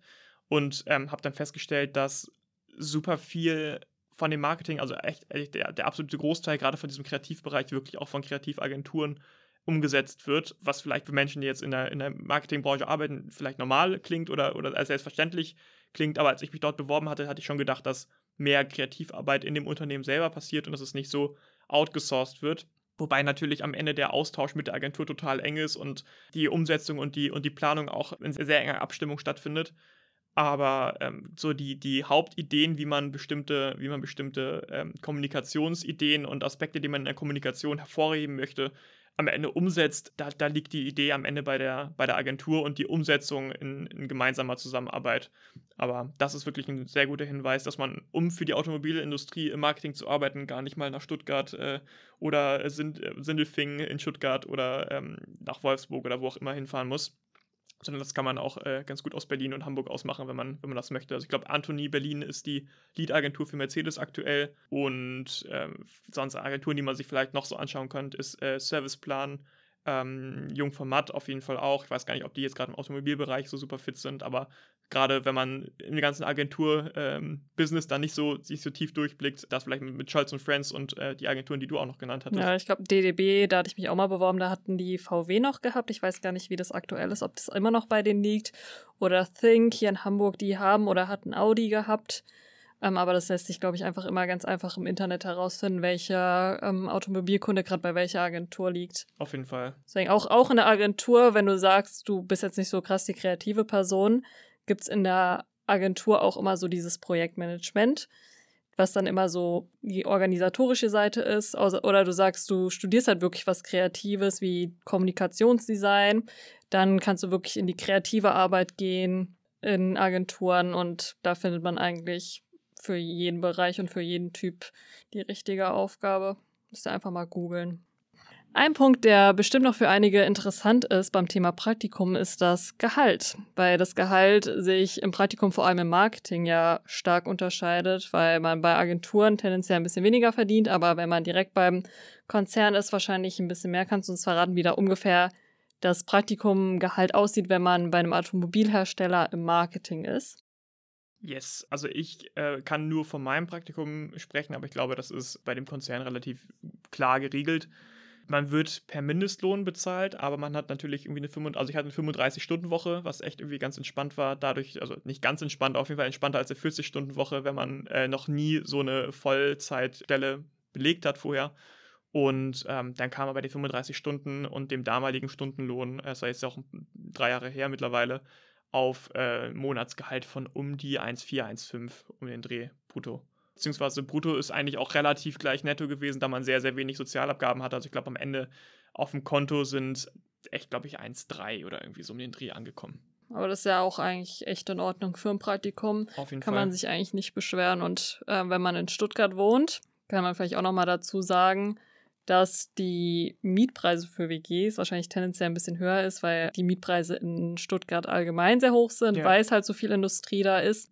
Ja, willst du vielleicht noch ein, zwei Sachen dazu sagen, wie es ist, in Stuttgart zu leben im Praktikum und ob du Stuttgart als Stadt so weiterempfehlen könntest? Also es war am Anfang total schwierig, was zu finden. Ich habe am Ende echt sehr viel Glück gehabt, dass ich die Wohnung gefunden habe oder die WG gefunden habe, die ich äh, am Ende dann auch genommen habe. Ich habe auf diversen Plattformen gesucht und habe super viele Nachrichten geschrieben und da kam eigentlich nie eine Rückmeldung, was sehr, sehr frustrierend war. Und am Ende, man kennt das ja selber wahrscheinlich aus dem eigenen Umfeld auch, dass auf äh, Instagram sehr viele Leute einfach schreiben, dass sie irgendwo eine Wohnung suchen. Und auch wenn man es bei manchen dann irgendwie unangenehm findet, man sagt, ja, irgendwie jetzt irgendwie meinen ganzen Bekanntenkreis jetzt mit Nerven oder so, ist ja auch irgendwie blöd. Aber am Ende hat es halt darüber funktioniert und nicht mal über eine direkte Bekannte, sondern es hat eine alte Schulfreundin von mir hochgeladen oder mit gerepostet auf ihrem Kanal, weil die ähm, tatsächlich auch in Pforzheim studiert hat. und äh, hat gefragt, ob in Stuttgart und Umgebung jemand äh, ein Zimmer frei hat für den Zeitraum, den ich es gesucht habe. Und glücklicherweise hat genau für die, also echt exakt den gleichen Zeitraum jemand sein mobiles WG-Zimmer untervermietet. Ein Architekturstudent, der für ein Auslandssemester nach Frankreich gegangen ist und das war wirklich auch echt okay vom, vom Preis. Also es war natürlich irgendwie viel Geld für WG-Zimmer. Ich glaube, ich habe irgendwie, äh, was habe ich gezahlt? 560, 70, irgendwie ja. so, habe ich zumindest in Erinnerung. Ähm, was natürlich für ein Zimmer mal entkoppelt von den Mietpreisen, die man da sonst bezahlt, auch trotzdem noch viel Geld ist, aber mit dem Gehalt ähm, auch echt irgendwie ohne weiteren äh, Support aus dem Elternhaus irgendwie ganz gut umsetzbar war. Und ähm, davon konnte man echt ganz gut leben. Also es hat echt Spaß gemacht, da vor Ort zu sein in, in Stuttgart und da die ganzen Leute kennenzulernen. Am Anfang war es natürlich etwas schwer, weil es das erste Mal war, äh, außerhalb von, von zu Hause in eine neue Stadt zu ziehen und da kannte man da wirklich niemanden. Also ich kannte bis auf äh, die eine Schulfreundin da von mir von früher niemanden, der da studiert hat oder der sonst irgendwie da vor Ort war. Aber ähm, so nach, nach irgendwie ein, zwei Monaten, ehrlicherweise genau dann, wo ich mir dann irgendwie ein Umfeld aufgebaut hatte und da irgendwie ein paar Freundschaften geknüpft hatte, äh, ging es dann auch irgendwie schon relativ schnell wieder nach Hamburg durch äh, die Corona-Zeit und durch die ganze Lockdown-Zeit. Das war irgendwie nicht, nicht so ganz günstig, aber am Ende hat es irgendwie was trotzdem eine sehr coole Erfahrung und auch irgendwie, glaube ich, für jeden auch eine empfehlenswerte Erfahrung, mal irgendwie rauszukommen und mal in eine andere Stadt zu kommen zum, zum Leben und äh, sich da mal irgendwie von null auf was aufzubauen. Ähm, weil ich glaube, am Ende lernt man total viel über sich, sich selber, auch wenn das so ein ausgelutschter Satz ist. Aber am Ende ist es, finde ich, wirklich so. Ich meine, bei dir in Hamburg ist es ja nicht anders. Dass es am Anfang wahrscheinlich auch für dich nicht ganz einfach war, irgendwie Fuß zu fassen und reinzukommen und dann äh, mit der Zeit lernt man aber, glaube ich, glaube, OMR ist nicht der schlechteste Arbeitgeber, um da sich irgendwie Umfeld aufzubauen, um Leute kennenzulernen. Ja, da habe ich tatsächlich zwei Gedanken zu. Zum einen, dass ich auch eigentlich jedem, den ich treffe oder wenn ich mal mit jemandem spreche, der irgendwie kurz vor der Entscheidung steht, was man studiert oder man ein Praktikum macht, sage ich immer jedem, zieh weg, nutz die Chance, die du hast, vor allem für so ein Praktikum, weil es ja ein begrenzter Zeitraum ist. Zum einen, wenn du halt mal überlegst, ah, in der Stadt würde ich gerne mal wohnen, so wie es bei mir damals war. Ich wollte damals unbedingt nach Berlin fürs Praktikum und da bietet es sich am besten an, weil es ein begrenzter Zeitraum ist und du auch ein bisschen Geld verdienst und dir das irgendwie ein bisschen finanzieren kannst. Ähm, oder auch fürs komplette Studium. Ich habe mich auch damals fürs Studium bewusst dazu entschieden, in eine komplett andere Stadt zu ziehen, weil ich auch einfach mal diese Erfahrung machen wollte, aus seinem gewohnten Umfeld rauszukommen. Und auch für die persönliche Entwicklung bringt das einfach sehr viel. Auch weil wenn du immer in der Stadt bist oder in der Umgebung bist mit den Freunden dich umgibst, mit denen du das schon immer gemacht hast, ist es ein bisschen schwieriger, sich nochmal ganz eigen zu entwickeln. Wenn du mal eine komplett neue Stadt kommst, wo du niemanden kennst, kannst du dich nochmal auf eine ganz andere Art und Weise und viel freier weiterentwickeln. Und ich habe jedes Mal, wenn ich in eine neue Stadt gezogen bin, ist auch nie bereut, weil man auch super viele neue Leute kennenlernt, super viele neue Eindrücke bekommt, selber nochmal mehr für sich lernt, was man eigentlich möchte und was nicht und mit was für Leuten man sich umgeben möchte und was nicht. Deswegen kann ich es auf jeden Fall jedem empfehlen. Und auch wenn man sich Sorgen darüber macht, Leute dann kennenzulernen. Auf der einen Seite, wenn du halt bei so einem Unternehmen wie Mercedes bist, die ja unglaublich viele Praktikanten immer da haben und wie du auch gesagt hast, ist es da auch eigentlich gar nicht so schwer, dann neue Praktikanten auch kennenzulernen, dass meistens dann auch Leute sind in deinem Alter.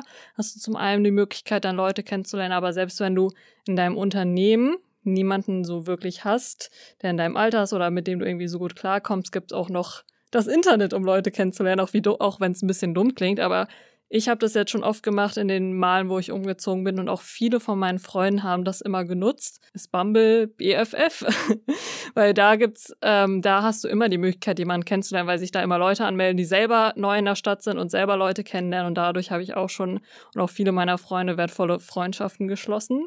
Deswegen darüber braucht ihr euch eigentlich in keiner Stadt Gedanken zu machen, außer ihr geht jetzt zu einem Unternehmen, was irgendwo im größten Kuhkaff ist, wo es halt ein bisschen schwieriger ist. Aber wenn ihr sagt, ihr habt ein cooles Unternehmen in einer großen oder coolen Stadt, gibt es eigentlich fast nur Vorteile, die man davon ziehen kann. Das stimmt wohl. Da kommen wir auch schon zu unserer letzten Frage. Die Frage stellen wir immer unseren Gästen. Und zwar, hast du einen Lerntipp oder ein Lerntool, das du unseren Hörern empfehlen kannst für Studium? Ich habe tatsächlich einen, den ich selbst äh, leider nicht dazu gekommen bin anzuwenden, aber meine Freundin befindet sich noch im, im Studium. Und mittlerweile hast du mit Sicherheit auch, oder viele der Hörer wahrscheinlich dann auch mitbekommen, dass ChatGPT in aller Munde ist, ähm, diese KI-gestützte Software, die Texte erstellen kann ich will gar nicht darauf hinaus, was man vielleicht vermuten würde, dass man sich daraus irgendwie Text erstellen lässt oder Hausarbeiten irgendwie schreiben lässt, was theoretisch auch alles geht, aber praktisch, glaube ich, in der Umsetzung auch jetzt nicht unbedingt den Lernprozess so extrem fördert. aber was man, glaube ich, beim Lernen echt gut nutzen kann, ist, dass man äh, ChatGPT als eine Art Nachhilfelehrer benutzt. Weil im Vergleich zu, wenn man einfach irgendwie eine Frage hat und die googelt und man dann einfach nur thematisch ähnliche Ergebnisse rauskriegt, kann man wirklich bei ChatGPT, diesem, diesem Tool, ganz ähm, gezielt Fragen stellen, auch wenn man irgendwie den Unterschied zwischen zwei bestimmt sehr ähnlichen Fachbegriffen nicht versteht, kann man gezielt nach dem Unterschied fragen. Man kann ähm, sich auch irgendwie kurze, kurze Erklärungen äh, geben lassen, wenn man mit einer Erklärung nicht zufrieden ist, die man aus dem Internet kopiert hat. Also kann man irgendwie im Internet oder in, einem, in der Literatur eine Erklärung raussuchen, und man sich denkt, oh, das in dem Buch, das irgendwie ver verstehe ich einfach nicht. Dann kann man diese Textpassage ähm, rauskopieren einfügen bei ChatGPT und ähm, schreiben, dass man diesen Absatz gerne irgendwie besser erklärt hätte oder anhand von einem Beispiel erklärt haben möchte, was man sonst wahrscheinlich irgendwie in einem Nachhilfelehrer fragen würde. Das kann man mittlerweile als Software fragen. Und ähm, da gibt es echt ganz gute Ergebnisse. Das ist natürlich nicht immer zu 100% zuverlässig und 100% korrekt, aber so wie es irgendwie wahrscheinlich auch nicht ist, wenn man bei Wikipedia nach irgendwelchen Einträgen sucht und man da auch nicht einen Anspruch auf 100%ige Richtigkeit hat, aber wenn man da auf Verständnis geht, dann ist es, glaube ich, eine ganz gute, eine ganz gute Sache, um da tiefer einzutauchen. Ja, das kann ich mir sehr gut vorstellen, vor allem wenn du halt wirklich am auswendig lernen bist oder halt sehr theoretische Sachen hast, die du lernen musst oder irgendwelche komplizierteren ähm, Modelle hast. Da ist ja oftmals irgendwie in den Büchern oder in der Literatur das nicht immer ganz einfach erklärt und da ist ChatGBT, glaube ich, eine ganz coole Möglichkeit, womit du dir Sachen eigentlich ganz gut erklären kannst. Abseits davon, ich hatte es ja eben noch kurz angesprochen, auch das Thema Hausarbeiten, klar, jetzt nicht komplett schreiben lassen, aber wenn man jetzt wirklich irgendwie vor einem, vor einem weißen Blatt Papier steht und denkt, oh, verdammt, wie soll ich jetzt irgendwie diese, diese Einleitung jetzt irgendwie schreiben oder ich muss eine Gliederung zu einer Hausarbeit zu dem und dem Thema schreiben, ich habe keinen, keinen Überblick, welche Themen es da irgendwie alles gibt. Da kann man sich wirklich Gliederungen für Hausarbeiten erstellen lassen ähm, oder schreiben, welchen Seitenumfang man plant und welche Gliederungspunkte da irgendwie empfehlenswert sind. Und da hat man wirklich relativ schnell eine, eine Struktur oder wenn man einen Blogbeitrag schreiben soll oder wenn man ähm, irgendwie ansonsten irgendeine Art von Text für die Uni verfassen soll, dann ist es ein super hilfreiches Tool, um wirklich einem einmal vorzuzeigen, welchen roten Faden man denn theoretisch mitnehmen könnte für ähm, die Texterstellung. Und ich glaube, das wird ähm, gerade den ganzen Bildungssektor auch nochmal grundlegend verändern, was man da alles für Möglichkeiten hat, die man vor bis eigentlich vor einem Jahr nicht hatte. Auch wahrscheinlich hatte man sie schon, aber zumindest war sie bis vor einem Jahr sehr, sehr vielen Leuten nicht bekannt. Ich bin auch sehr gespannt, wie sich das in den Bildungsfaktor integrieren wird oder wie damit in Zukunft umgegangen wird und für welche Möglichkeiten es dann eingesetzt wird oder halt nicht. Bin ich sehr gespannt. Ja, das war doch ein gutes Schlusswort, denn wir sind jetzt schon am Ende unserer Folge. Auf jeden Fall vielen Dank, dass du heute da warst und uns sehr viele spannende und tiefe Einblicke in dein Studium gegeben hast. Und wenn ihr noch Fragen habt, könnt ihr uns sehr gerne wie immer ähm, in unseren Social Media Kanälen eine Nachricht schreiben oder an unsere E-Mail-Adresse, die ihr in den Show Notes findet. Wir leiten die dann gerne Milosch noch weiter und schicken euch dann noch die Antwort im Nachhinein. Und bis dahin wünschen wir euch auf jeden Fall eine schöne Woche und hören uns dann nächste Woche wieder. Bis dann.